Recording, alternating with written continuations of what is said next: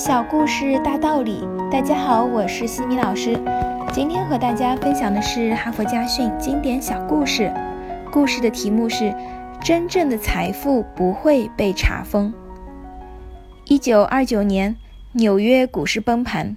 这一天，华尔街一家公司的总裁沃尔夫失魂落魄地回到家。你怎么了，亲爱的？妻子笑容满面地问道。完了，我被法院宣告破产了，家里所有的财产明天就要查封。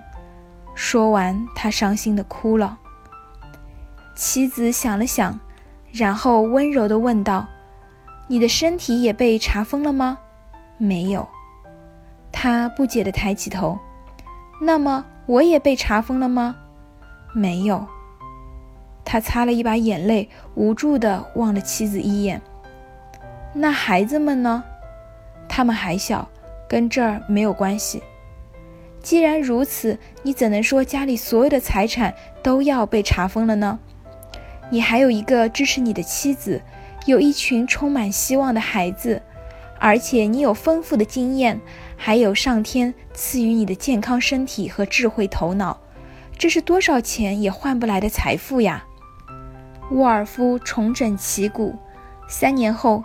他的公司东山再起，因为妻子的几句话，本来准备自杀的沃尔夫再度成为美国财富榜上的知名人物。